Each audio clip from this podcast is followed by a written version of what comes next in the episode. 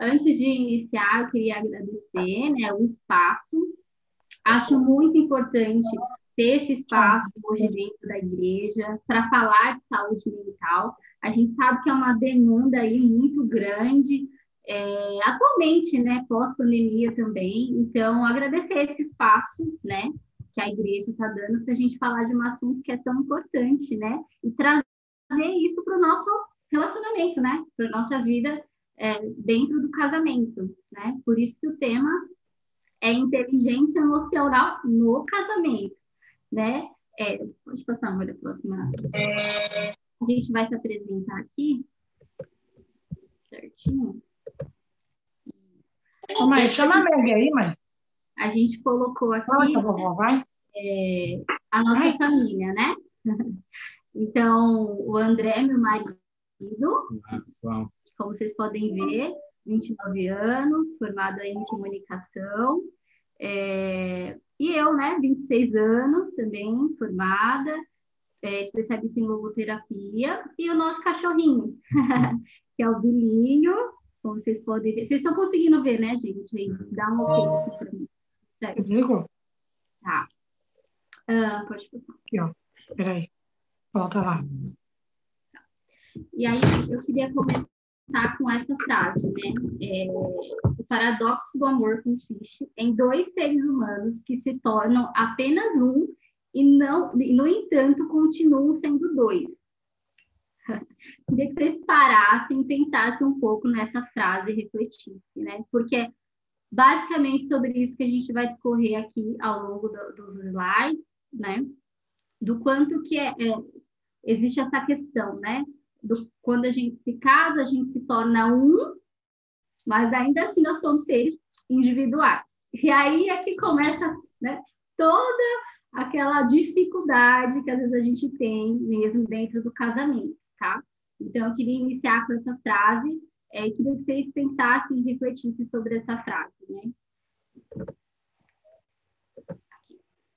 E aí eu vou começar falando sobre o que, é inteligência emocional, porque é um termo que a gente escuta, né, muito aí, hoje em dia, mas eu queria discorrer o que significa de fato isso, né? E aqui eu coloquei a definição, né? A capacidade de lidar e avaliar com os os próprios sentimentos, né? É, sentimentos, emoções, né? E aí eu trouxe o significado da palavra emoção, do latim emovere, que significa. Assim, a palavra emoção significa mover de dentro para fora, entrar em contato. E aí a chave de tudo, né? Uh, porque quando a gente sente, né? Quando a gente tem as nossas emoções, isso se externaliza, né, de certa forma, né? É, e como que isso se externaliza? Através da nossa convivência, das nossas relações, né? Quando a gente traz isso para o casamento, casamento é geralmente a pessoa que você está ali, que você vê todos os dias, que você tem mais convívio. Então, geralmente, essas emoções, elas são muito mais compartilhadas com com o seu cônjuge, né? Uh, o que é inteligência nessa área, né? Que é, que é, exatamente sobre isso que eu vou falar aqui.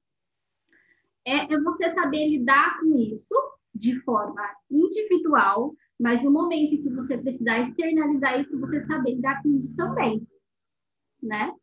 Uh, tá. E aí a gente, eu, nós, né, vamos abordar é, esses três que a gente considera pilar para ter uma, ah, uma inteligência emocional, a base de uma inteligência emocional dentro do casamento. Que primeiro é o autoconhecimento, segundo a comunicação e o propósito. Então, eu vou falar primeiro do autoconhecimento. Deixa eu só aqui. Pronto. O que é autoconhecimento? Também é uma palavra que a gente escuta aí, ah, que precisa ter autoconhecimento, porque autoconhecimento é importante, né? E geralmente, quando alguém pergunta assim para mim, ou você pergunta para alguém, né? É, o que é mais importante, o que é fundamental num casamento, né? Para um casamento saudável, as pessoas respondem assim de primeira comunicação. As pessoas falam, não, porque o diálogo é importante, é super importante.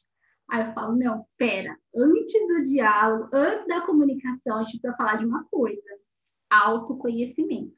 Por quê? A capacidade de olhar para si e compreender os seus sentimentos e as suas emoções. É o olhar para si. Agora eu pergunto para vocês: uh, se você não tem autoconhecimento, mas o fundamental no relacionamento é a comunicação e o diálogo, se você não se compreende, como é que você sinaliza para o outro? Como é que você comunica para o outro aquilo que você está sentindo, as suas emoções? Não comunica. Ou comunica de forma errônea, não, não assertiva. Então, por isso, quando alguém me pergunta, eu já falo: olha, primeiro de tudo é o autoconhecimento.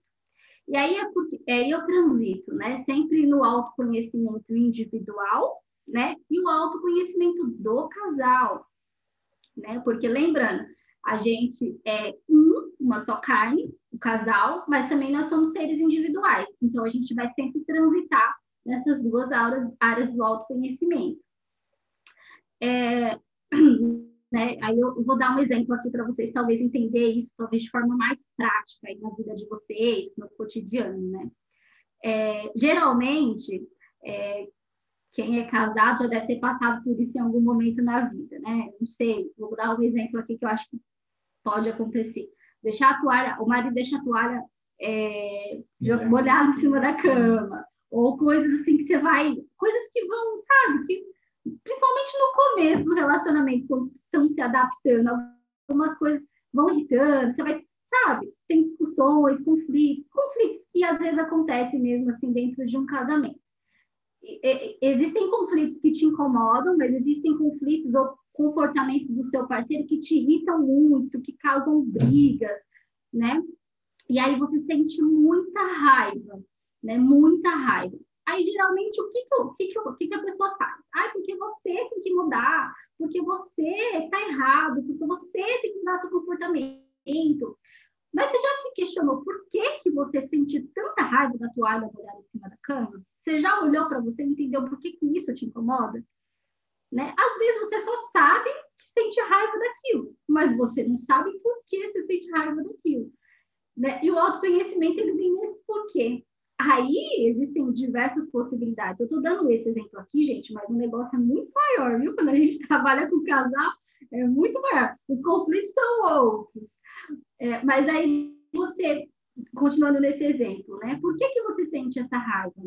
Né? Por que, que você às vezes precisa ser tão per perfeccionista com a casa, com a limpeza, né? Por que, que você precisa disso? E aí a gente explora uma N possibilidades, né? E, uma das coisas muito engraçadas, assim, engraçadas assim que eu digo, curiosas, acho que essa é a palavra, muitas vezes, quando a gente está não está sabendo lidar muito bem com as nossas emoções aqui dentro, está um pouco meio bagunçado, a gente tenta externalizar e arrumar tudo que está ao nosso redor, porque é palpável, né? Então, olha como uma coisa pode estar relacionada à outra, né? Então, é um exemplo para vocês entenderem, talvez, a importância do autoconhecimento. Uh, e geralmente a gente, é, o fato da gente não ter essa consciência do porquê alguns comportamentos que a gente tem é, acontecem, a gente responsabiliza, né, o outro, o parceiro, e fica sempre aquela coisa, né? Não, porque você tem que mudar, não, porque você tá errado, não, porque você é isso, não, porque você é aquilo um jogando para o outro, mas ninguém para, olha para si mesmo e entende por que, que, eu, por que, que isso me irrita? Por que, que isso é um problema para mim? Né? E às vezes, quando você entende, vira uma chavinha. É muito louco quando isso acontece. Quando a pessoa fala, poxa, é por isso, é por conta, é, porque eu aprendi assim com a minha família, e a gente tende mesmo, né, gente, a levar mesmo de, da, da casa dos nossos pais, o que a gente aprendeu, muita coisa fica enraizada. E quando você chega no casamento, você vai desconstruindo ao longo do tempo. Eu costumo dizer que é, dentro dessa frase que eu coloquei, existe a, a identidade individual do casal e existe a identidade compartilhada, que é a identidade do, é, compartilhada, é aquela que você vai construindo junto com o seu cônjuge.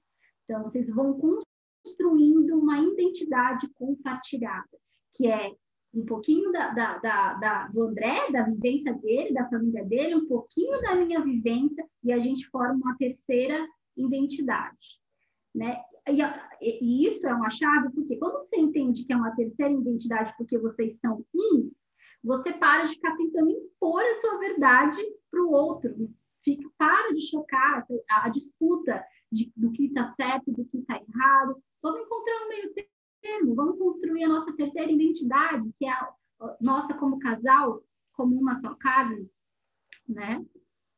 Uh, deixa eu só ver aqui, falta de tá. É, e aí eu trouxe algumas, algumas é, coisas que vão facilitar, alguns meios que vão facilitar para vocês buscarem esse autoconhecimento, que talvez é uma chave importante para a gente virar ainda no, no, nosso, no nosso casamento. Primeira e, e fundamental é, chave para você entender, é, para você começar a colocar em prática o autoconhecimento, autoquestionamento. É, lembra que eu falei por que, que eu sinto essa raiva? Às vezes a gente não para para questionar o porquê que a gente tem certos comportamentos por que, que eu me sinto assim? Que está por trás disso? Né? Então, o primeiro, a, a, o primeiro caminho é se auto-questionar. Ao invés de questionar o outro, por que você faz isso? Ao invés de apontar para o outro, olha para você e se questiona. Né? Então, o primeiro caminho é o auto-questionamento. Uh, o segundo, maturidade emocional. Sabe o que a gente mais vê? Um monte de gente casando, mas que não tem maturidade emocional para o casamento. E aí o negócio é complicado, porque casamento precisa, gente, de maturidade emocional. Muito. É, e aí a maturidade emocional está muito ligada com essa questão do se responsabilizar. Que é justamente essa questão de você olhar para si, né? De você, é, de você questionar os seus comportamentos e de você é, se responsabilizar mesmo, né? Parar com esse joguinho de um joga para o outro, né? É, e que, gente, isso acontece em, na maioria, na grande maioria dos casamentos, né? Principalmente na hora da raiva, na hora da briga. Geralmente é nesses momentos aí que um joga para o outro, depois, até depois, com a cabeça mais né, tranquila, é, consegue se entrar num consenso. E aí o terceiro, eu coloquei é, refletir e meditar. E coloquei entre parênteses Bíblia. Eu fico super confortável aqui, né? De falar com vocês sobre isso, porque eu estou né, no encontro de casais cristãos, mas não é ser. Se eu pudesse, eu falava isso para todo mundo, mas como todo mundo sabe, a profissão é meio restrita né, nessas questões de religião. Mas aqui me sinto muito confortável de falar com vocês sobre isso, e trazer a maior das ferramentas, que é a palavra de Deus. Uh, refletir e meditar. A Bíblia, gente, é o nosso é, livro de instruções. É, lá, a gente questiona o nosso comportamento, a gente se constrange, se confronta o tempo inteiro. Então, quanto mais tempo você passa lendo a palavra de Deus e meditando na palavra de Deus, mais autoconhecimento você vai ter. Porque ali a gente tem um manual, a gente ali está escrito tudo como deve ser feito, como uh, como faz para dar certo, né? É o segredo está ali. Então, quanto mais você olhar, meditar e trazer isso para a tua vida, né? Porque é, ler é uma coisa, meditar é outra, mas colocar isso em prática, trazer esse confronto, né?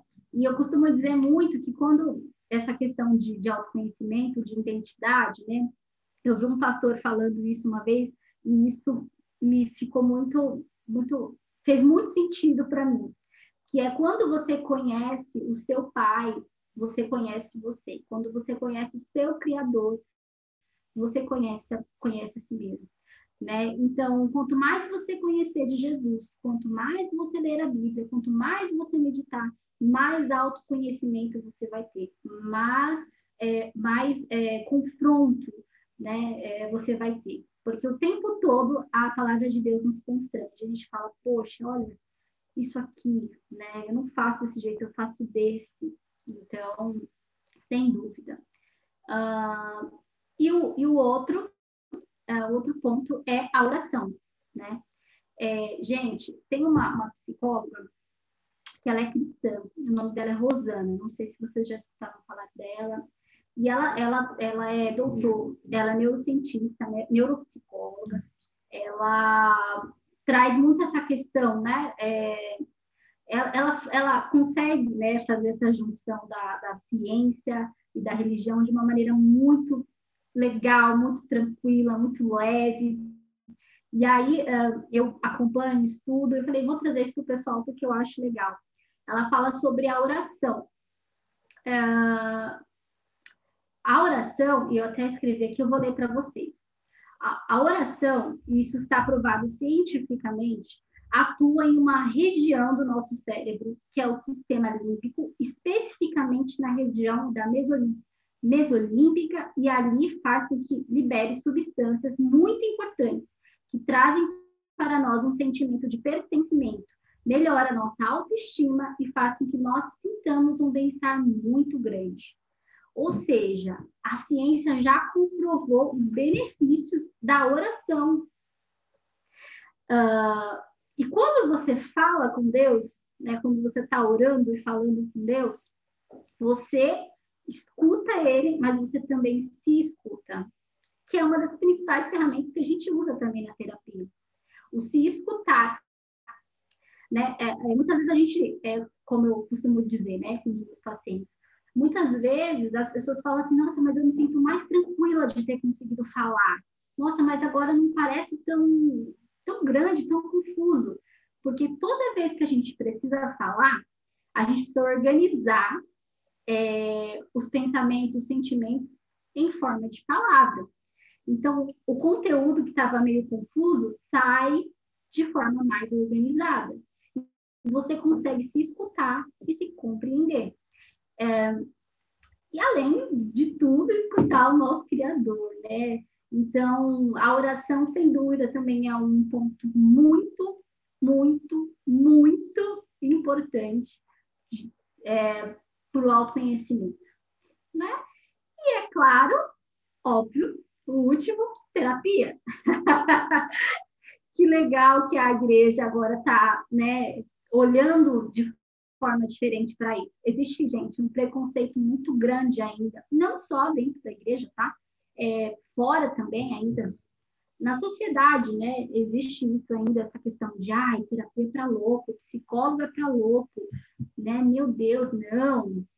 É, e, e, isso é uma coisa que vem ao longo do tempo se modificando, né? Isso é muito bom, né? Dentro da terapia, e aí eu falo para vocês, eu atendo casal e atendo muitas essas questões de relacionamento, né? É, o, o quanto que é importante né, esse processo para o casal, para o indivíduo, esse processo de autoconhecimento, de lidar com os conflitos, de às vezes voltar para o passado, porque muitas vezes o passado ainda está influenciando no presente, e às vezes a gente precisa organizar isso, né? A terapia é uma das maiores ferramentas de auto conhecimento, né? Não sei se alguém aqui já fez, mas quem teve a oportunidade de fazer é, sabe o quanto que é, que é que é importante esse processo, né? Da psicoterapia.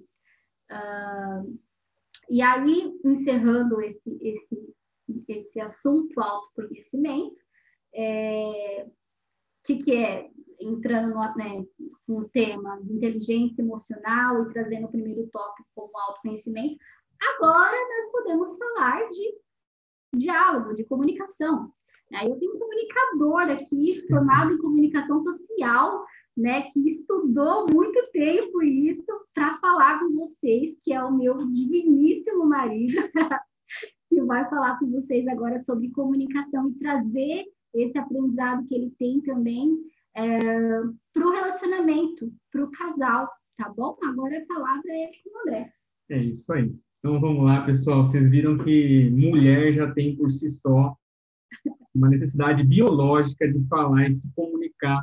É comprovado que 20 mil palavras a mulher fala ao dia, em comparação com o homem fala apenas 7 mil palavras. Você viu que eu fiquei muito tempo quietinho por causa disso, né? Porque ela fala muito mais do que eu mesmo, né? Então, agora chegou minha voz de fala, agora vou conversar, falar um pouco, e a gente vai falar um pouquinho aí. Então, o que é, de fato, a comunicação para conosco, né? A comunicação também deriva de uma palavra latina, né? Que é o comunicar, que significa partilhar, falar algo, tornar algo comum. Ou seja, a gente que gosta de comunicar, de se falar, de toda hora tá existem diversas formas de se comunicar, a gente vai entender um pouquinho disso, né? E através dos seres humanos, através da comunicação, os seres humanos, os animais, eles falam, eles conseguem se comunicar um com o outro de alguma forma. E como é que funciona esse processo da comunicação, né? Sempre a gente vai ter um emissor da mensagem, aquele que está proferindo a palavra. Vamos chegar no, contexto da mensagem, que é o assunto que deve estar sendo falado ali, que nós estamos aqui, eu estou falando com vocês, a mensagem que eu estou falando é o que, que é comunicação. A linguagem é utilizada como, o código, no caso, né? É utilizado como a linguagem, que ela pode ser verbal, como eu estou verbalizando aqui para vocês, ou pode ser de forma escrita também aqui, né? E o canal é onde a mensagem está sendo divulgada, que pode ser de internet, pode ser através da minha própria voz, ou seja, existem inúmeros ca canais possíveis que eu posso emitir a minha mensagem. E por último, nós chegamos lá no receptor. Então, o processo da comunicação, ele começa lá de cima de alguém dando alguma iniciativa da comunicação, até alguém receber essa comunicação, né? Então, o processo ele funciona de uma forma muito bonita, se a gente vê por, um, por esse ponto aí. Mas se eu estiver falando aqui com você e aí, o que acabou de acontecer? Eu verbalizei algo sem falar absolutamente nada e foi um ruído, que acontece muitas das vezes na comunicação. O problema da comunicação é quando existe o famoso ruído. O que é o ruído dentro da comunicação? É quando existe algum barulho, alguma coisa que a mensagem se disturba naquele momento. Né? Então, o que acontece muito hoje nos casamentos? Existe muita, existe muito ruído, né? Quando a gente está comunicando com o nosso cônjuge, o que a gente tem muitas, assim, vou, vou falar pelos homens, né? Porque isso também é comprovado cientificamente e biologicamente, que nós não conseguimos fazer milhares de coisas ao mesmo tempo. Né? Então, muitas das vezes a nossa esposa está falando com a gente lá, a gente talvez está no celular, e aí ela fala, fala, fala que a mulher tem essa tendência de falar 20 mil palavras ao dia.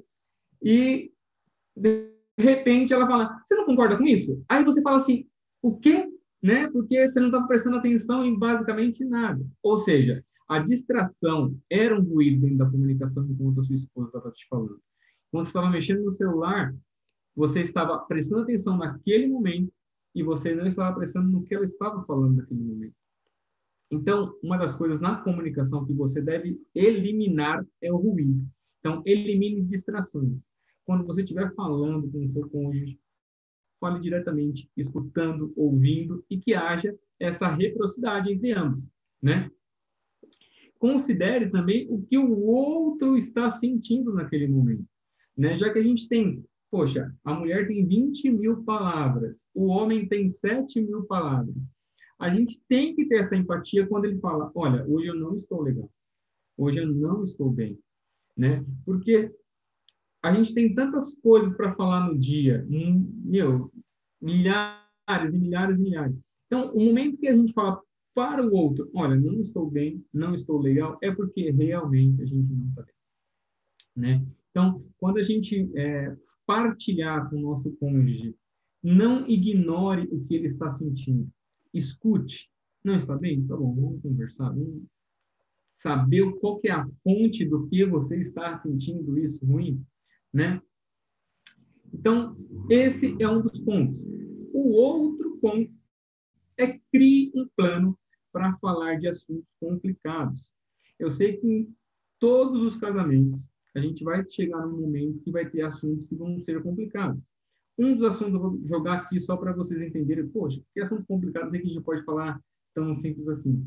Mas quando a gente fala que vai mexer nas nossas finanças, é algo que em todo casamento tem problema, né? A gente tem essa dificuldade de abrir mão às vezes. Graças a Deus eu creio que vocês aqui não têm problema nenhum financeiro, vocês conseguem aí pagar todas as contas, não precisa reduzir nada e a vida segue jogo.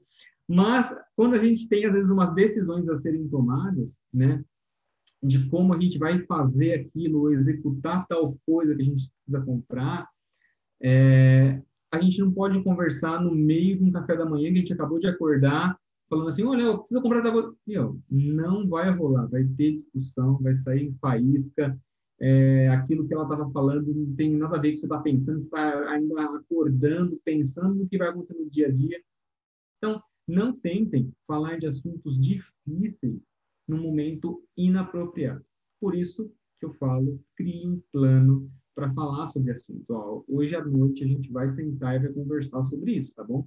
Tá bom. Nada mais pode atrapalhar. Não pode mais ter ruído. Aquele momento é o momento que a gente vai tratar de assuntos difíceis. Tá? E o mais bacana disso tudo, encontrem juntos uma solução. Nós somos um apenas, né? Nós somos duas pessoas nós somos um, mas somos duas cabeças pensantes. Então, quando a gente coloca dois, funciona melhor do que um só. Né? Então, quando a gente encontra uma solução em conjunto, a gente fica muito mais feliz. Meu, é isso, é isso. E um abraça o outro, ah, que bom, graças a Deus a gente consegue solucionar esse problema. E é muito gratificante quando a gente consegue juntos fazer algo, né? A gente, a, nós alegramos quando nós vemos o outro conseguindo algo, é muito bom também. Mas quando a gente consegue algo junto, é fora do comum, assim, é, é, é bem especial esse momento, né? E encontre um tempo para se comunicarem, né? Como o dia a dia de nosso é muito complexo, né? Ainda mais agora com questões de pandemia, eu sei que alguns é, trabalham dentro de casa e aí vocês realmente é, reuniões, é tal, toda hora alguma coisa chamando e vocês acabaram tendo não tanto tempo, tempo mesmo para conversar. Às vezes, é, o tempo que, vamos dizer assim, um dia comum, que a gente tinha antes da pandemia, né? A gente ia para os nossos trabalhos, depois a gente se encontrava, e aí também não tinha esse tempo, né? Hoje em dia a gente se, se encontra muito mais vezes ao dia, a gente pode falar muito mais vezes ao dia, e também continua não tendo isso. Por isso é importante que sim, olha, eu vou trabalhar das 8 às 6 da tarde e agora eu sou somente seu. e aí, aí você se dedica para comunicar com o seu companheiro mesmo, né? Pode falar. Dentro disso que ele está falando, né, é, me veio aqui, né? É, eu escuto muito de casais falando assim, nossa, é, 10 anos de casado, 15 anos de casado, escuto assim, não conheço mais a pessoa que está do meu lado Não sei, mas a pessoa que dorme do meu lado. Por que que, gente, por que que isso acontece? Porque se você não encontra esse tempo que ele está falando para dialogar, para falar com seu parceiro sobre coisas da vida, como foi seu dia no trabalho, uma situação específica, falar o que você pensa, algo que está passando na TV, compartilhe o que você está pensando. Porque ao longo do tempo, e tem um termo que a gente usa na, na psicologia, que a gente fala assim, é, nós somos é, um ser aí, que é um ser lançado no mundo, né? É, e, também é um vir a ser. O que é um vir a ser? Nós estamos em constante transformação. Tenho certeza que se você parar para pensar aí, é, quem foi o Ale de, de cinco anos atrás, o Rodrigo de dez anos atrás, são pessoas completamente diferentes. Eu, e acredito também que se você olha para sua esposa, você consegue enxergar mudanças. Então, é, é, encontrar esse momento para partilhar essas mudanças, essas percepções que vão, às vezes, no dia a dia, sem a gente perceber, é importante para que não chegue daqui a 10, 15 anos de casado, você não conheça mais a pessoa que está do seu lado. Exatamente. Pode continuar. Tá vendo, né? As 20 mil palavras lá. Então, é que ele está enfatizando isso, né, gente? E aproveite bastante esse companheirismo que você tem com a sua pessoa que está do seu lado, né? Afinal de contas, você vai passar a vida inteira com ele, né? Se você escolheu a pessoa, você está casado com ele, tenha certeza que essa é a escolha que você fez para passar a vida inteira com essa pessoa. Então, esse companheirismo, ele tem que ser aproveitado. Ele não é simplesmente um casamento, não é feito somente para casar e cada um construa sua individualidade. Não. Vocês são dois, vocês são um, né? Vocês se tornam um. Então, aproveitar a companhia do outro, conversar, falar, rir, fazer o que vocês tiverem vontade de fazer está à disposição de vocês, né? Então, aproveitem muito esse tempo, tá? E aí, a gente tem que analisar um pouco agora o contexto, que cada um é um, que nem a Sueli já comentou aqui, né? Então, às vezes, o que é legal para mim, não é legal para a Sueli, mas o que é legal para o Rodrigo, também não seja legal para mim ou que seja legal para o Júlio, também não é legal para mim. Enfim, cada um tem a sua linguagem do amor. E o que, que é a linguagem do amor? Né? Foi feito um estudo que cada pessoa ela se sente bem ao receber amor de uma forma. E existem cinco formas que foram feitas nesse estudo, que são palavras de afirmação, tempo de qualidade, receber presentes, atos de serviço e toque físico. Né? Então, quando a gente se comunica um com o outro, a gente acaba descobrindo um pouco o que, que o outro gosta mais. Né? Então, eu vou falar um pouco das cinco linguagens do amor para vocês entenderem. E se identificando já. Vamos, né? Qual é a minha linguagem do amor? Qual é a linguagem do amor da minha esposa? Ah, a minha é essa. É um momento também de autoconhecimento, vocês discutirem sobre o que a gente está falando, conversando aqui. Exatamente. Então vamos refletindo aí. Então, palavra de afirmação é assim, o, o ser humano ele tem já por si só essa, essa necessidade profunda de se sentir amado e aprovado, uhum. né? Mas tem algumas pessoas que tendem muito mais a esse ponto, né? Então toda hora ela quer saber se está bonito aquele batom que ela colocou, aquela uhum. maquiagem que ela fez, ou aquele vestido que ela colocou, ou se realmente você a ama. Tem muitas mulheres que perguntam, ah, você me ama? Eu te amo, claro que eu te amo. Então, ela gosta de ser ouvida, ela gosta de ser afirmada aquilo, né? Então, o, o, a, a, palavra de afirmação, ela tem essa questão de dar um ânimo para a pessoa. Ela precisa se sentir reafirmada que aquilo para ela é importante, né? Então, se você tem isso, é essa a sua linguagem do amor. Se você gosta de ouvir palavras que te dê incentivo, que te animam, te ele, é, é, elevem o seu ego, é isso. Você, a, forma de amor que você escolheu para você é a palavra de afirmação. Eu deixei aqui um, um versículo que é a ansiedade no coração deixa o homem batido, mas uma boa palavra o alegra. Né? Por mais que né, cada um tenha a sua linguagem, o ser humano tem essa tendência de ter uma afirmação. Vezes nós, né, temos mais que talvez uma linguagem de afirmação. Ah, eu gosto de ouvir a palavra de afirmação, mas também eu gosto talvez outra. Eu vou falar para vocês que é o tempo de qualidade. Né? O que é o tempo de qualidade?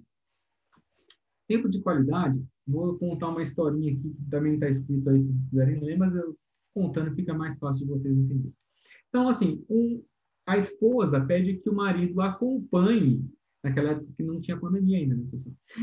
para ir para a padaria, né? E aí ele fala, poxa, meu, ir na padaria com você não tem nada a ver. Acho até uma atitude da esposa meio que infantil. Não, para comprar pão, vou com você comprar pão, não faz sentido nenhum, né? Mas aquele tempo para a esposa é tão importante os dois irem de mão dada, indo lá comprar o pãozinho da tarde, o pãozinho do café da manhã. Para ela é super importante aquilo. Né? Então, tempo de qualidade é exatamente você se dedicar totalmente ao seu parceiro naquilo que ele gosta, né? Ou seja, é, tem muita gente, tem muito homem que gosta de jogar videogame, eu sou um desses aqui. Então, às vezes, eu quero jogar um videogame, falo, jogar videogame comigo também. E a gente tenta jogar videogame junto, às vezes dá certo, às vezes não dá, né? Mas, enfim, aquele momento é o nosso momento, né? A gente está repartindo ali um joguinho de carrinho, que talvez, ah, vamos ver quem dirige melhor o carrinho, quem não dirige mais. Então, aquele momento é um tempo de qualidade, que você dedica a sua esposa, ao seu marido, para vocês falarem do dia, para vocês brincarem, para vocês... Meu, é o tempo que você vai estar passando com aquela pessoa.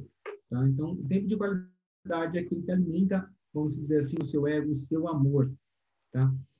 E aí, tem outro exemplo aqui, para vocês entenderem, ela fica assim, quando o tempo de qualidade não é atingido, né, a pessoa acaba ficando frustrada. Então, ela vê no outro, lá, por exemplo, dou um exemplo de um casal que o marido sempre espera no ponto de ônibus da sua amada chegar e eles vão juntos para casa. Né? A pessoa fica olhando, fala, poxa, o marido nem vai comigo comprar um pão, o outro fica esperando horas e horas ela chegar do ônibus. Então, então essas comparações acontece muito. Não é saudável, mas acontece. Então, mas esse tempo de qualidade é muito bacana. Então, se você tem essa similaridade aí com o tempo de qualidade, você tende mais a ser aí o tempo de qualidade da linguagem do amor. O de presentes, né? Poxa, quem não gosta de receber presentes? Eu gosto muito, né? Então, tem muitas pessoas que gostam e amam receber presentes. É, e isso não quer dizer que a pessoa é interesseira, tá, pessoal? Não, não quer dizer nada.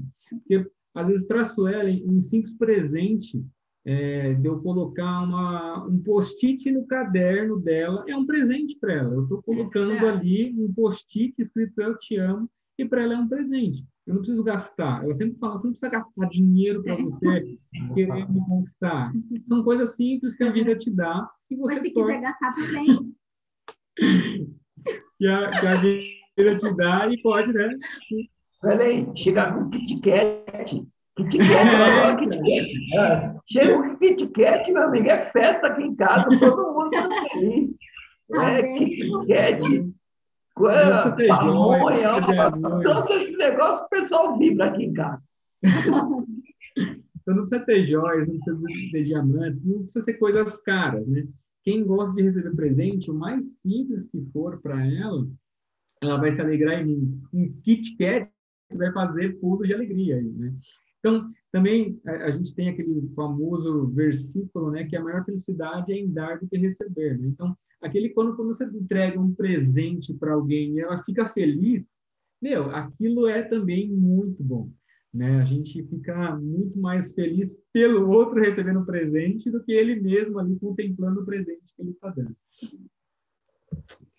E atos de serviço é outro aqui também, né? Que pode ser nossa, né? Tô vendo aqui um homem servindo a mulher e tudo mais, mas tem gente que gosta, né? De servir ao outro, né? E eu gosto assim, particularmente eu gosto bastante de cozinhar, né? ainda bem.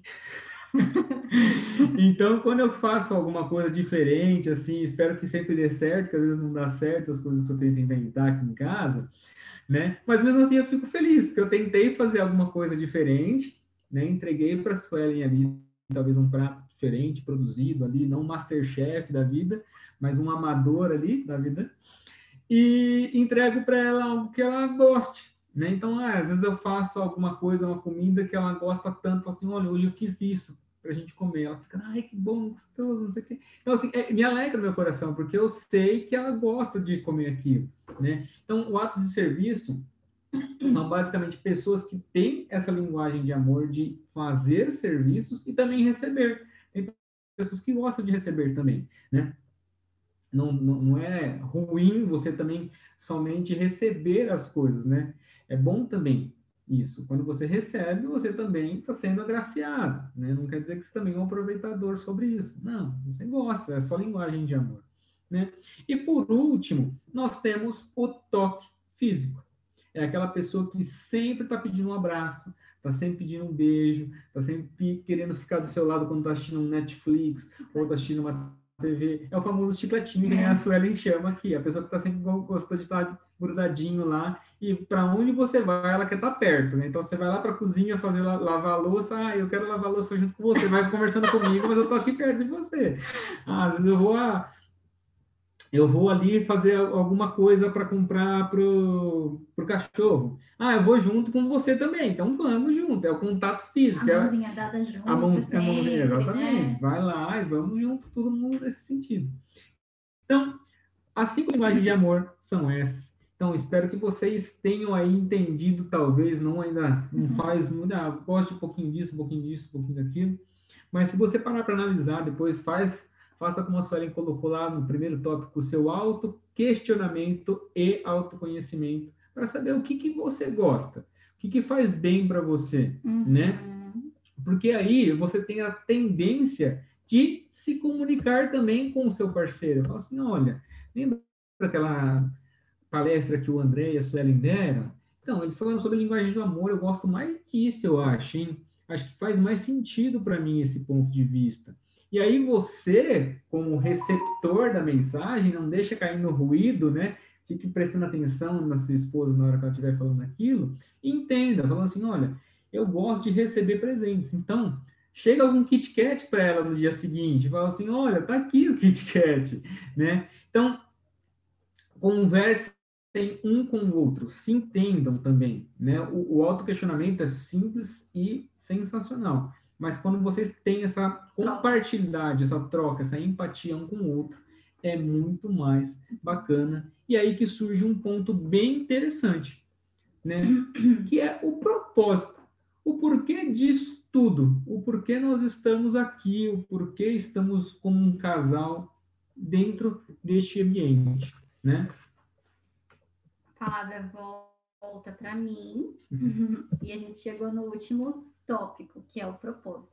Né? Tá todo, como ele falou, tá todo mundo aqui, né?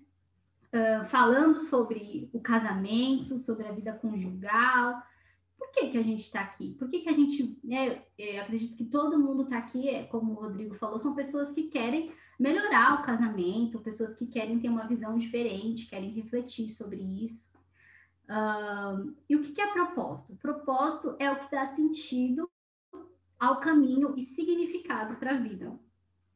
Uh, todos nós temos um propósito, eu creio, individual, né? E é esse que geralmente é enfatizado nas igrejas, qual é o seu propósito, qual é o seu chamado, né? O propósito individual que a gente tem que, que, a gente tem que buscar, né? A gente sabe que é, a gente tem algo para realizar, algo para cumprir aqui. Mas o propósito do casamento, Geralmente a gente tem uma, uma visão, né, assim, social, é casar, ter filhos, construir uma família, que é um propósito também. Mas e o propósito quando a gente para, quando a gente pensa em espiritual, do que, o que Deus quer de, de, de vocês como casal? Como Ele quer usar a vida de vocês, né? Uh, e aí eu até deixei uma frase aqui que tem um termo na psicologia que a gente chama de autotranscendência, tá? É, o ser humano não deve ser voltado apenas para si. O sentido é encontrado quando ele se volta para algo além de si mesmo. É, eu acho incrível quando é, isso é pensado quanto casal, né? O que eu e o André, né, é, juntos vamos contribuir para o reino, para a vida das pessoas, qual o propósito de Deus com a nossa vida juntos, né? Porque, e aí tem até uma, uma frase que nos meus votos eu iniciei falando essa frase, né, nos votos do quando a gente se casou. Deus não une pessoas, ele une propósitos.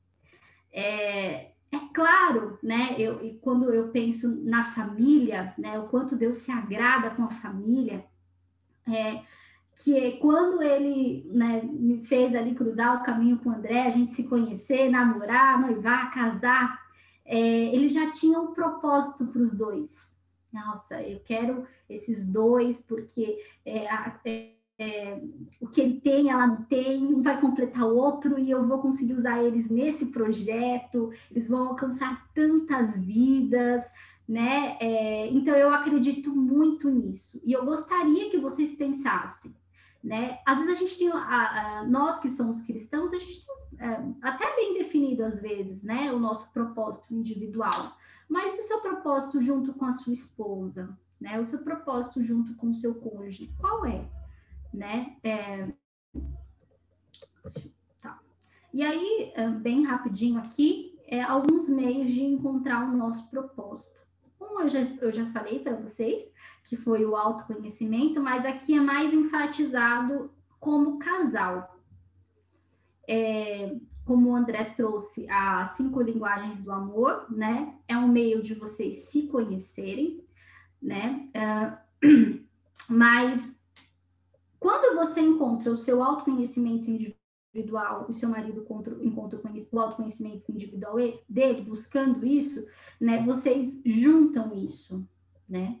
É, e, e, e, vão em busca do seu propósito, né? E aí tem a, a intencionalidade, né? Viver com propósito é viver com intencionalidade. É, por que, que eu tô aqui nesse encontro de casais? Será que de repente você não pode usar algo que foi dito aqui, que de repente Deus falou ao seu coração e não abençoar a vida de outro casal? A gente precisa viver com intencionalidade, a gente precisa viver com consciência, né? Que às vezes a gente vai vivendo numa rotina e quando a gente se percebe, a gente está vivendo dias iguais. Né? Quando você para pensar, poxa, parece que hoje foi ontem porque é igual. A gente tem essa tendência a, a se tornar um piloto automático. E quando a gente é, tem consciência do nosso propósito, tudo que a gente faz, a gente faz com propósito.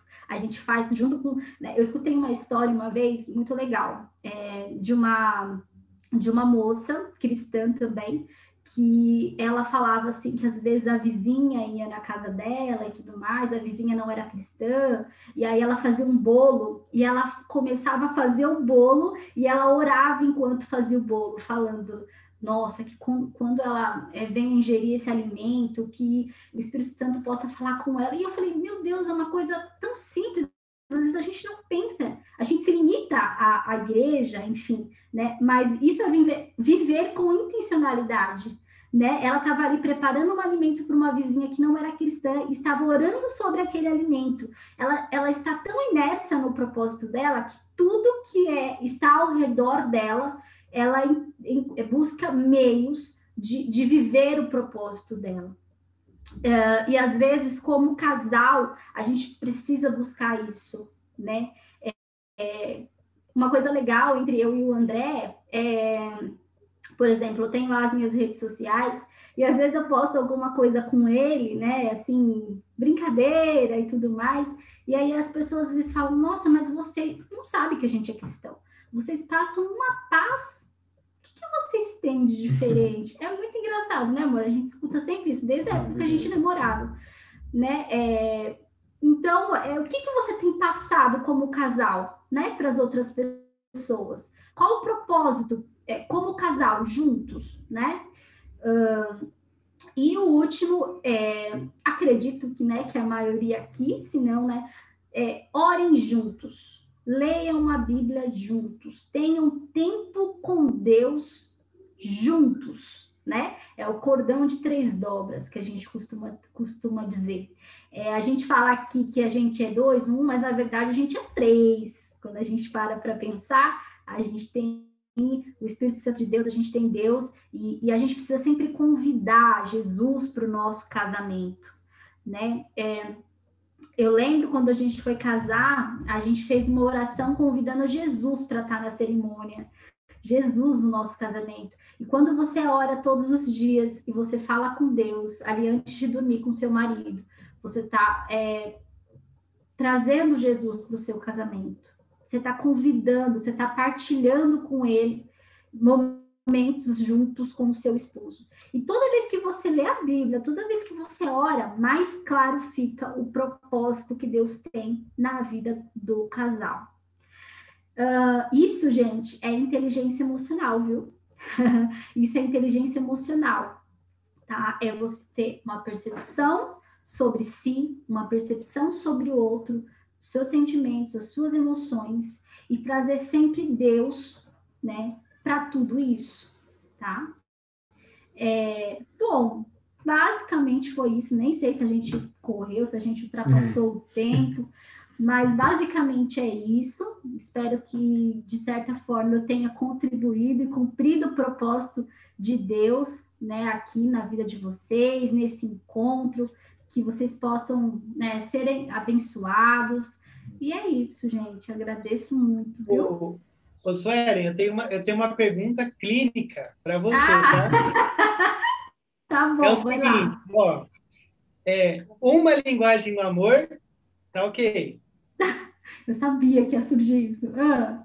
Duas, duas, duas linguagens por amor na mesma pessoa, tá ok também? Ó, oh, tem uma que eu acredito que vai se sobressair mais que é outra. Mas eu acho que elas se correlacionam um pouco, né? Mas tem uma que sempre sobressai, né? Então, se tiver a cinco, tá beleza. Beleza, beleza. Uma vai se sobressair mais, geralmente é assim. Mas aí, acho que esse, esse ponto aí é importante, Rodrigo, até para você entender de fato é, o que, que é o mais interessante para aquela pessoa. Né? Por mais que assim, ah, tenho duas, então é mais duas formas de você conseguir agradar essa pessoa, né? Então, às vezes você fala assim, ah, vou tentar dar presente, e ela gosta mais de dar outra coisa, acho que vale a pena você entender de fato qual que é a melhor, assim, É, e aí sim você sempre compartilhar das duas. Quanto, quanto mais tiver, melhor, né? Eu- que aí você consegue agradar mais fácil o seu cônjuge. eu acredito que elas se correlacionam Sim. e uma se sobressai. Mas aí também, assim, não dá pra gente querer todas, né, gente? Eu que Mas o- legal. Mas aí você fala, olha, eu gosto, eu gosto de todas, mas essa aqui eu gosto mais. Não, mas ó, você sabe que a gente tá, tá exagerando um pouco, mas essa coisa da- das, das cinco linguagens do amor, isso daí é uma parada libertadora, né? Porque Muito. cai muito perfeitamente no que o André acabou de dizer. Geralmente, a gente pensa que a linguagem do amor daquela que está casada com a gente é a mesma que a nossa. Hum. Primeiro porque é mais fácil, né, da gente imaginar Uhum. como responder. E às vezes você faz um monte, um monte, um monte e não atinge. Aí você fala, mas eu fiz um monte. Não, mas é outra, né? Aqui em casa, a Mari acabou de falar. Se fosse para ela atingir assim, ó, o nível angelical, celestial, assim, de eu falar assim, o meu casamento é o melhor do mundo, é se ela entrasse em contato com algum com alguma empresa de faxina, uma vez por semana viesse aqui. Porque a minha linguagem do amor é Atos de Aí serviço. qualquer atos de serviço. Só na faxina. é, mas focado na faxina, focado na faxina. Porque tá se certo. acontece uma coisa assim aqui, ó, um exemplo rapidinho, né? A semana passada, a Tuane, ela, ela lavou toda a louça. Porque geralmente sou eu. Ela cozinha Uhum. e eu sou o lavador de louça, beleza. Entendi. Ela cozinhou e lavou a louça. Gente, eu quero testemunhar de todos aqui, do fato de Deus. Esse dia, esse dia vai ficar marcado pelo resto da minha vida. Muito bom. É o dia, assim, que quando a gente tiver com uns 90 anos, assim, e tal, eu vou olhar assim, Vai cara. Mas eu lembra? uns três dias. Faz uns três dias você não lava. Isso, piorou ainda, porque aí eu comecei a ser um incompetente de não lavar a louça, então ela lavou a louça de três dias. Gente, para mim aquilo ali foi um negócio tipo assim, eu amo você e eu quero escancar a não, isso mesmo. A linguagem do amor, então, do Rodrigo é atos de serviço. É. Mesmo Suelen, Oi. fecha a tua apresentação que mostra todos os casais na tela de uma vez. Ah, Ah, sim, vamos lá, peraí. Desculpa aí. Vamos lá. A a Rosana levantou a mãozinha aí, a Rosana e Júlio. Ah, é. a Rosana quer falar. É. Eu ia falar justamente sobre a linguagem do amor. Quando o Rodrigo perguntou se tem alguém que tenha duas, é, quando eu quis descobrir a minha, eu achei que a minha fosse tempo de qualidade. E eu compartilhei isso com o Júlio. E ele falou: Ah, não, mas a sua é ato de serviço. Eu falei, é, e agora que eu não sei qual é a minha? Então eu descobri que a linguagem de amor, eu acho que ela tem uma classificação de primeira, segunda, terceira, quarta, quinta. Então, assim, é, eu acho que é esse sentido. A minha última é presente. Uhum. É claro que eu gosto de ganhar o tic-tac, porque nós temos todas as linguagens do amor, né? Uhum. Mas a mais importante para mim ficou, ficou duas empatadas em primeiro lugar, que eu realmente está difícil definir. Escolher, E né? agora o que eu queria falar, é, mas tudo bem, eu gosto das duas, então é bom que ele saiba, né? Pode escolher já- qualquer um. tá. É isso. Mas o que eu queria dizer assim é que em relação a dele, a linguagem de amor dele, que é uma dificuldade e tem tudo a ver com a comunicação, com autoconhecimento, en- enrolou tudo. Fez tudo sentido o que, cê- o que vocês trouxeram, porque a linguagem do amor de Júlio, ele é auditivo, é palavras de, de afirmação. Hum, Qual que é o grande problema? Não é, não é eu saber que é palavra de afirmação, é eu ser ruim demais em palavras de afirmação. É o pior, né? Então, isso para mim, eu nem, e o pior é que eu não percebo, porque é tão. É, é, isso tem que ser treinado, doutrinado, sei lá, disciplinado. É um inferno, porque. Entendi. Não é lavar uma louça, entendeu? É uma coisa que é natural, é uma coisa que você vê, já foi, e não é. Então, é, e, e, é engraçado que Deus, no propósito, Deus tem propósito no casamento, na união, tudo, fez tudo muito sentido, sabe? É uhum. É porque eu percebo o propósito, que Deus tem me ensinado com isso, pelo menos me mostrado que eu tenho que aprender. Tenho que uhum. aprender a saber falar com Ele, saber é, exaltá-lo. Por exemplo, eu não preciso muito, né, de palavras de afirmação. Eu não tenho uma grande necessidade. Tanto faz para falar a verdade. Aliás, palavras de afirmação com exagero me incomodam. Uhum. Então é, é, é o inverno. Então é importante no casamento, quando a gente conhece a linguagem do amor do outro, é a gente treinar Exato. muito, e é sofrido, é difícil, não pode desistir. Porque é muito difícil, eu sei porque é difícil para mim. É isso que eu queria enfatizar, que a linguagem do amor do outro é importante a gente treinar para a gente exercitar. E aí, assim, né, o Júlio já sabendo, né, dessa sua dificuldade, né, de, de, de repente expor, usar as palavras de afirmação, né, quando você conseguir fazer isso, né, quando você, né, conseguir colocar em prática, se esforçar com muito treino, que você está falando, ele entender é, a importância disso, né? O quanto que você tem se esforçado para isso e, e, é, e, ele entender o valor que isso tem, o quanto que você tem se esforçado, né? Então, é interessante isso, Rosana, né? É, o casamento é isso, gente. É a gente, às vezes, aprender, às vezes a gente estender, às vezes a gente é, se esforçar, às vezes o outro nem, não, nem foi tudo aquilo, mas você fala, nossa, bacana, porque você sabe por trás da, daquela pequena ação o trabalho, a, a, o esforço, né?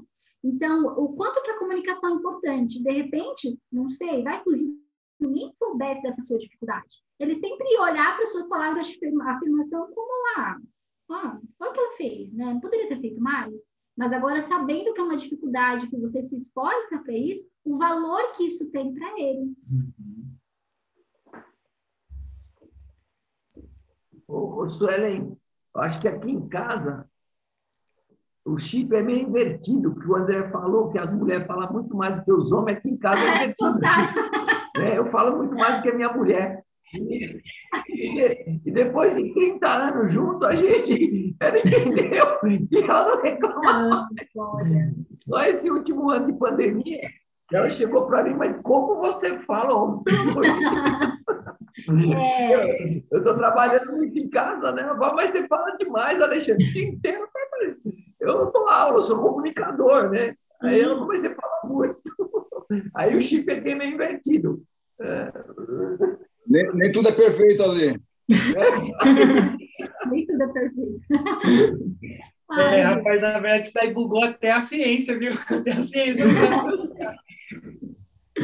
Ô, ô, ô Suelen, é, uma coisinha que eu noto que a maioria dos casais que tem desentendimento é por falta de maturidade emocional. Uhum. Né?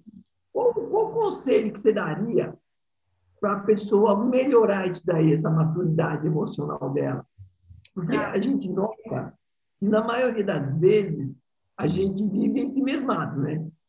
E a gente tem uma dificuldade imensa de seguir os conselhos do apóstolo Paulo, Sim. que é examine-se a si mesmo. Exato. É, por isso que eu trouxe é, essa questão né, do, do autoconhecimento, que é esse examinar a si mesmo. Né? É, aí eu, eu quero perguntar para você isso: como é que a gente atinge isso? Né? A maturidade emocional. É, realmente, né? É, dentro da clínica, atendendo pessoas, você percebe o quanto que isso é presente, essa imaturidade emocional. Sabe o que acontece muito, Ale, que a gente vê assim, dentro dos consultórios? muitas vezes o, o é, a criação que, a gente, que nós temos, né, familiar, pai, mãe, filho, né, muitas coisas a gente traz para o casamento. É, e muitas vezes, gente, em algumas situações, é claramente projeção, sabe? É, do, do é, da, da, da, vida que tinha ali, né? Quanto filho, achando que vai ser a mesma coisa casado. E não é. Às vezes você exige do outro, e aí, assim, né? Tem questões muito particulares de cada um, caminhos muito particulares de cada um. Mas o que eu consigo observar é isso.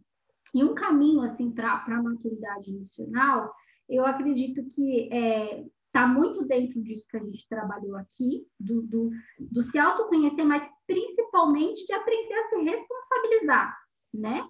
É, porque o que é uma imaturidade? O que a gente vê de maturidade? Essa coisa de ficar jogando para o outro algo que você tem que olhar para você e entender por que, que você está fazendo e você compreender, né? Então, essa, é, essa imaturidade está muito relacionada a isso, né? Muitas pessoas que casam sem estar preparado para casar, casam, sei lá, por outros motivos, para fazer festa, né?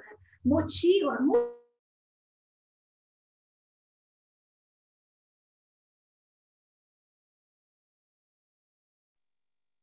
Eu acho que travou dela, hein, Rodrigo?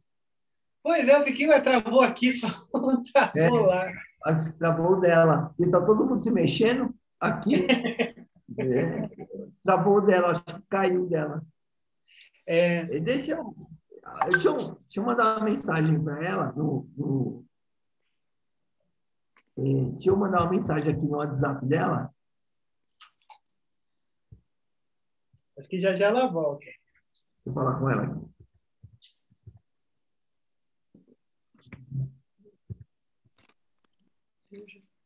Enquanto isso, vamos comer pinhão aqui. Deixa eu dar uma olhada.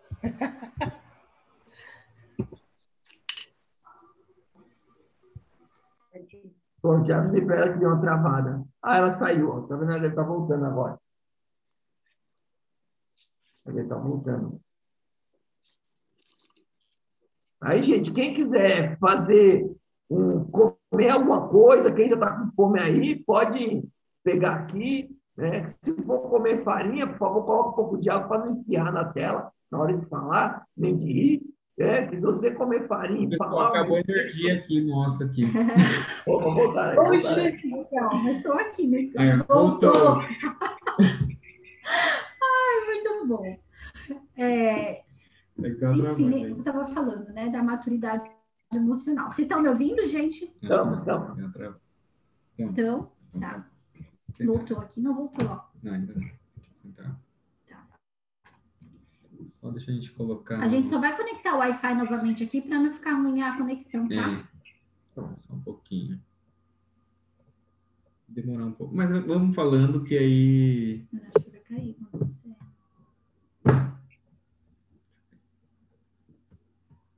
Até ele ligar, vai demorar um pouquinho. Então tá. Assim que ligar, a gente já muda. Acho que basicamente, gente, maturidade emocional é, é criar essa questão do se responsabilizar. Ao invés de olhar para o outro primeiro, olhe para si primeiro, é, questione os seus comportamentos, reflita sobre os seus comportamentos, busque os porquês, né, ao invés de ficar olhando para o outro, né, de ficar responsabilizando o outro, colocando na mão do outro. Olhe para você primeiro, avalie e depois olhe para o outro. Depois converse com o outro, com seu parceiro, com seu cônjuge, com seu marido. Né? Eu acho que o, o principal caminho é esse, né, Ale? É, é, e, e aquilo que eu falei, né, sobre a palavra de Deus nos confrontar, né? Muitas vezes quando a gente é, de ser um manual de instrução, né? Então, é, muita coisa está escrita lá, né? Então, quando a gente medita na palavra de Deus, é, é uma forma também da gente buscar essa maturidade, né? O livro de Provérbios é um espetáculo para isso, né? Lá tem fala sobre tudo, te dá direção sobre tudo, como agir com o marido, com os pais, né? É, enfim, é um livro prático, né? Costumo dizer que é um manual mais prático para a vida. É o livro de Provérbios. Suelen, esse ano eu fiz um propósito de estudar o livro de Provérbios. E uma das coisas que eu acho um exercício maravilhoso é antes da gente tomar qualquer decisão, dormir uma noite em cima do travesseiro gostoso. Né? Porque às vezes a gente é, quer tomar decisões e falar palavras que magoam. Hum. E o livro de Provérbios fala o quê para a gente? Ó, não faça essas coisas sem antes dormir. É. e, o, e, o, livro de Provérbios é maravilhoso para isso, né? Para a gente ter um autoconhecimento de como a gente lidar com diversas situações. Porque ele fala em situação de casamento, em situação comunitária, situação de é, financeira, ele fala de tudo. É, e como uhum. você agir com sabedoria, é, é muito legal. Você falou, é, o livro de Provérbios é uma delícia para isso. Uma é, delícia, meditem, né? No livro de, de Provérbios, vocês vão, vão entender isso, né? É, esses caminhos, esses direcionamentos, essa bússola que é o livro de Provérbios para nossa vida prática, né? No nosso dia a dia e dentro do casamento também, né? Uh, é claro que existem situações e situações, e às vezes, gente, está tudo bem você procurar ajuda, né? Às vezes uh, existem questões psicológicas, emocionais, às vezes você tem uma dependência emocional muito grande do seu marido e isso tem atrapalhado o relacionamento de vocês, uhum. né? Uh, às vezes você tem um passado difícil, né? É, passou por relacionamentos abusivos ou teve uma criação muito difícil, né? Enfim, todos nós temos, né? O nosso passado, as nossas dificuldades. E se isso ainda, esse passado ainda, né? Se perdura nesse presente, atrapalhando o seu casamento, não tem problema nenhum pedir ajuda, ir lá e buscar um psicólogo, é, é, e querer melhorar isso para você, para o seu casamento, né? É, tem coisas, comportamentos, gente, que a gente não entende porque que a gente faz, e isso está atrelado ao nosso passado, né? E, e, às vezes a gente, a gente tem faltas, né? Às vezes, faltas que a gente acaba, que eu falei no começo, projetando no casamento. Às vezes você tem uma falta né, que você, da sua criação e você busca isso na sua relação com, com o seu marido, com a sua esposa, e às vezes é uma lacuna que não vai ser ele que vai preencher. Você precisa lidar com isso, né, buscar ajuda é, espiritual, psicológica, né, é, para lidar com isso. Não tem problema nenhum em pedir ajuda, né? Muito pelo contrário, isso é muito, é muito bom, é uma prova de amor também. Eu estou procurando ajuda para melhorar o nosso relacionamento. O, o Sueli, só uma, uma coisa, né? Eu acho que o grande problema nosso, talvez, a gente vai se acostumando muito, mas de maneira ruim, com a toalha molhada em cima da cama, né? E a gente pensa que se acostumou, mas a gente meio que vai desistindo, sabe? E aí chega num uhum. nível que você ah, não vale mais a pena. É. E parece que isso é bom, mas na verdade não é, porque é uma ferida que não não foi tratada, né? Eu acho que isso é muito importante, né? Mas para quem está com algumas, alguns anos de caminhada, né? Aqui a gente tá, a gente ainda, a gente ainda briga pela toalha molhada, mas quando não se briga, eu não sei às vezes se isso é superação ou é. se é, poxa vida, já não, já, já não espero mais nada de você. Eu acho que isso uhum. é uma questão, Sim. né? Perfeito, Rodrigo, a sua colocação, né? Existe uma diferença muito grande aí, né? Entre, entre superar, entre ter lidado com aquilo, né? E o se cansar, o se cansar é dizer, ah, não vale mais a pena, ah, não, já, não acreditar na mudança do outro, no potencial do outro, né? Eu costumo dizer que dentro do relacionamento uma das coisas mais legais, incríveis, é você olhar para sua esposa, olhar para sua esposa e admirá-lo, é você ter admiração, é você gostar e falar, poxa, essa é minha esposa, esse é meu esposo, olha, né? Olhar com olhar de admiração. Esse olhar aí é um olhar tipo, ah, né? Um olhar que, que já não tem mais esse olhar de admiração, né? E é uma coisa que a gente não é fácil, gente, né? Nós temos, né? Tem gente aí com 30 anos de casado, né? E aí é legal até perguntar para essas pessoas, né? Como é que faz para chegar? A pergunta do milhão, como é que assim, 30 anos de casado, qual o segredo? A gente escuta muito isso.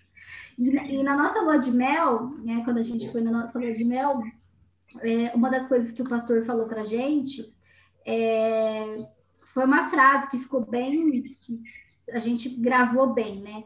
Que é, é, fa, é como é que é, amor? Faça o outro feliz, né? É, às vezes a gente busca muito a nossa felicidade, mas a, a gente se sentir feliz ao, em fazer o outro feliz, né? Foi uma coisa que ficou muito gravada, né? É, e aí, na nossa lua de mel, um casal de senhores lá, eu acho que eles deveriam ter uns 60. 60 e poucos anos, acho que, sei lá, uns 30 anos de casado. Eles falaram pra gente, a gente falou assim, ai, né, a gente tava lá, um monte de coisa na mão, ah, vai lá, mergulha lá, que a gente segura aqui para vocês, e a gente foi pegando uma amizade com um casalzinho, e aí eles perguntaram, vocês são cristãos? Do nada. Do nada, é sempre assim, sim, somos.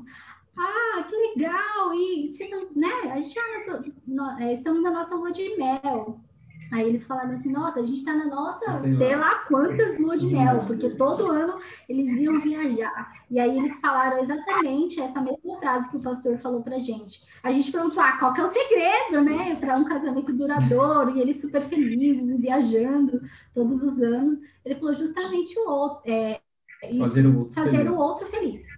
Né? Você ficar feliz em fazer o outro feliz, você se importar em fazer o outro feliz. Então, se eu sei que uma atitude minha magoa, ou deixa chateada, ou qualquer coisa do tipo, eu vou. Né, peraí, vou me policiar porque isso vai deixar ela chateada, ou qualquer coisa do tipo. Sempre pensar no outro. E é uma coisa que eu aprendi mesmo, assim, quando eu casei. É, o quanto que eu ficava feliz de vê-lo feliz, né? Que nem ele falou, quando eu cozinho para ela. E ela gosta. E às vezes a gente nem fala isso pro outro, olha, estou feliz, mas sabe que o outro está feliz. Né? Então, é, esse fazer o outro feliz é uma coisa que, que você se preocupar com isso, né? Antes de, se, de, de, da sua própria felicidade. Porque o outro também vai estar preocupado em te fazer feliz, então vai ser uma troca.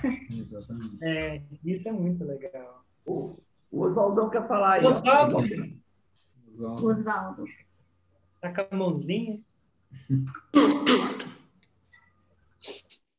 É, boa noite, Suelen. Boa noite, irmãos. Boa noite.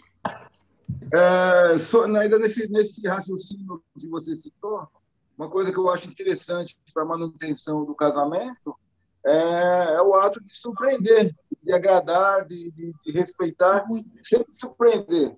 É, com algum mimo, com uma coisa que gosta, com, uhum. às vezes com uma palavra de carinho, de conforto, ou um, alguma coisa que, que uh, é, que a Daisy queira, que ela tem vontade, ou ela sabe alguma coisa que eu gosto e aí ela faz para mim. Então, esse ato de.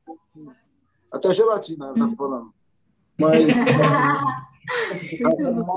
o ato de você agradar é, é uma manutenção que não deve se deixar, porque o contrário não é verdadeiro. A mágoa, dia a dia, vai minando o relacionamento. Mas o mimo, o carinho e, e, e, o respeito, o diálogo, acho que são as coisas que tendem a, a suportar o casamento e a, a, se manter. As dificuldades todos temos, né? são constantes. Mas se a gente está junto, compartilhando e dividindo, a gente supera. Agora, se cada um tem uma decisão, aí racha o vaso. Essa é a minha participação.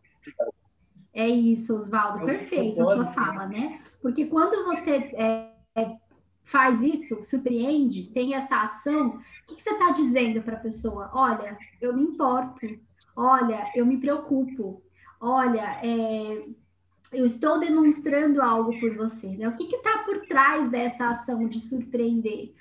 É, e isso, ao longo do tempo, é interessante, né? Porque é que nem você falou, é uma manutenção do relacionamento né? É, e, e, é exatamente isso, né? O quanto que essa preocupação de fazer o outro feliz, né? Que é exatamente de repente surpreender, fazer algo que ela goste, né? É, é isso que vai trazendo um relacionamento duradouro, saudável, porque tem que ser duradouro, mas tem que ser saudável, né? Tem que ser, tem que ter tranquilidade, tem que ser tem que ser bom, né? E aí eu falo, né, que nem a gente começou falando nessa pandemia, quantos casais têm se separado, quantos divórcios, né? O quanto que tem sido difícil, né? É, essa pandemia para todo mundo e também nesse aspecto. Quando eu falei para vocês sobre propósito, né? Que eu acho interessante. Peraí que o cachorro tá aqui, ele quer atenção. Fecha lá, amor. Não, não, é, por que, né, casais estão se estão divorciando, né? Uh, agora eu digo, se você sabe que seu casamento tem um propósito, como eu mencionei aqui, um propósito maior que Deus deu para vocês, né? E você sabe a importância disso, é, você vai repensar duas, três, dez vezes antes de divorciar, porque você tem em comum com o seu marido um propósito a realizar por Deus, que foi dado por Deus, né? Então, o casamento foi dado por Deus, então a gente precisa cuidar.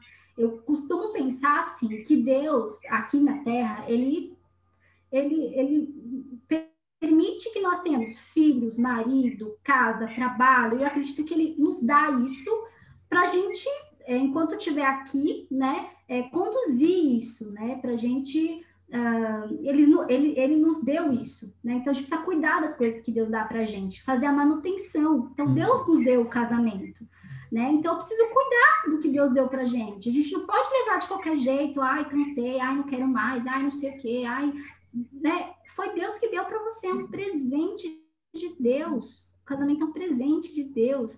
Ele deu nas suas mãos para você cuidar. E eu falo que é um aprendizado diário. Todo dia você aprende.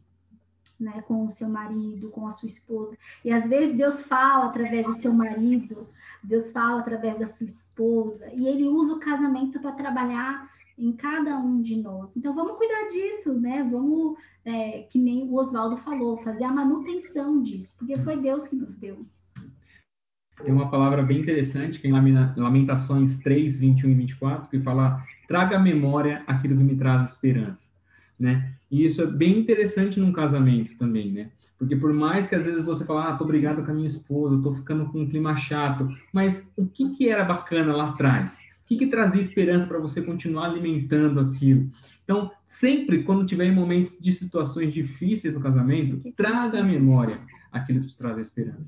Oh. E aí você vai ver que tudo aquilo tem um propósito. Tudo aquilo André, faz sentido. Não foi nada. O que a gente faz aqui em casa, André? Espalhamos um monte de foto de todas ah, as casas nossas, em qualquer lugar. Né? É, que legal. Aí, tem lugar, tem foto das meninas, tem foto da gente solteira, tem foto de tudo que a gente... É exatamente isso. Porque é isso traz a memória, coisas legais, coisas quando a gente se conheceu na praia. Muito bom coisa de quando a gente comprou o primeiro carro, coisa que quando ela estava grávida a primeira filha, da segunda. Isso faz a gente permanecer essa memória. Muito legal essa tua lembrança. Muito bacana. É, muito legal. De, de, lamentações. É muito legal. Olha, teve um ato falha aí. Foto da gente solteiro. Morando, né? Rapaz, esse, esse tempo aqui sim era bom. Não, gente, mas ó. É, eu falo assim, Rodrigão, esse tempo eu estava procurando você. Tá vendo? Tentando arrumar. Você tá vendo? A gente tem que ser ligeiro. A gente vai criar essa, essa outra linguagem do amor. Essa, sim, essa sim. linguagem assim da. Gente, mas eu acho que é isso, né? Que a gente.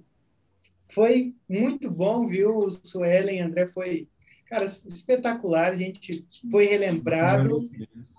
E eu acho que a gente, na verdade, também sai com um dever aqui, hein? Eu, é, é, o dever de que, que poderia resumir assim: encontrar a minha linguagem no amor já é um, um autoconhecimento e já gera comunicação assim, porque se se durante essa semana você pensar, refletir, vocês tiverem um tempo de, de, de comunhão, né, de conversar e tal, ia ser, vai ser um negócio assim muito sensacional, porque já inclui tudo isso daí que, que vocês pontuaram de uma maneira assim maravilhosa. Então, mais uma vez, muito obrigado pela pela palavra de vocês, o encorajamento, e isso é, sempre, nunca, nunca, nunca, o coisa de casais nunca azeda, nunca perde o, o, a vontade, assim, porque sempre é preciso da gente estar tá, tá sendo, é, refletindo sobre essas questões, né?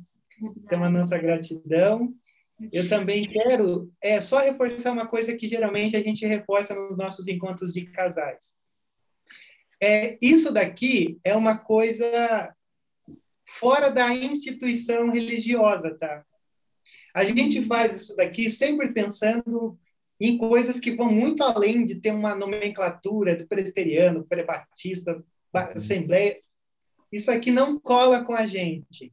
Por que, que eu estou dizendo isso? Porque às vezes a gente tem situações, e, e, e a Suelen colocou muito bem, a Suelen e o André, não, não dá para a gente ficar quieto porque não vai, não vai dar legal, não vai, não vai, não vai. Geralmente essa coisa do tempo resolver, a gente sabe que muitas vezes não acontece. Então é, a gente sempre firma um pacto de que a gente está à disposição total assim para auxiliar, para conduzir, para apontar o que quer que seja para qualquer situação que você está passando, qualquer circunstância, e aí que vem essa importância de ser uma coisa que vai muito além do nome de igreja, placa e tal. A gente está com pessoas estão buscando sempre uma um lugar onde a gente se apoia uns nos outros para a gente perceber que as tensões que a gente sofre, a gente não sofre sozinho.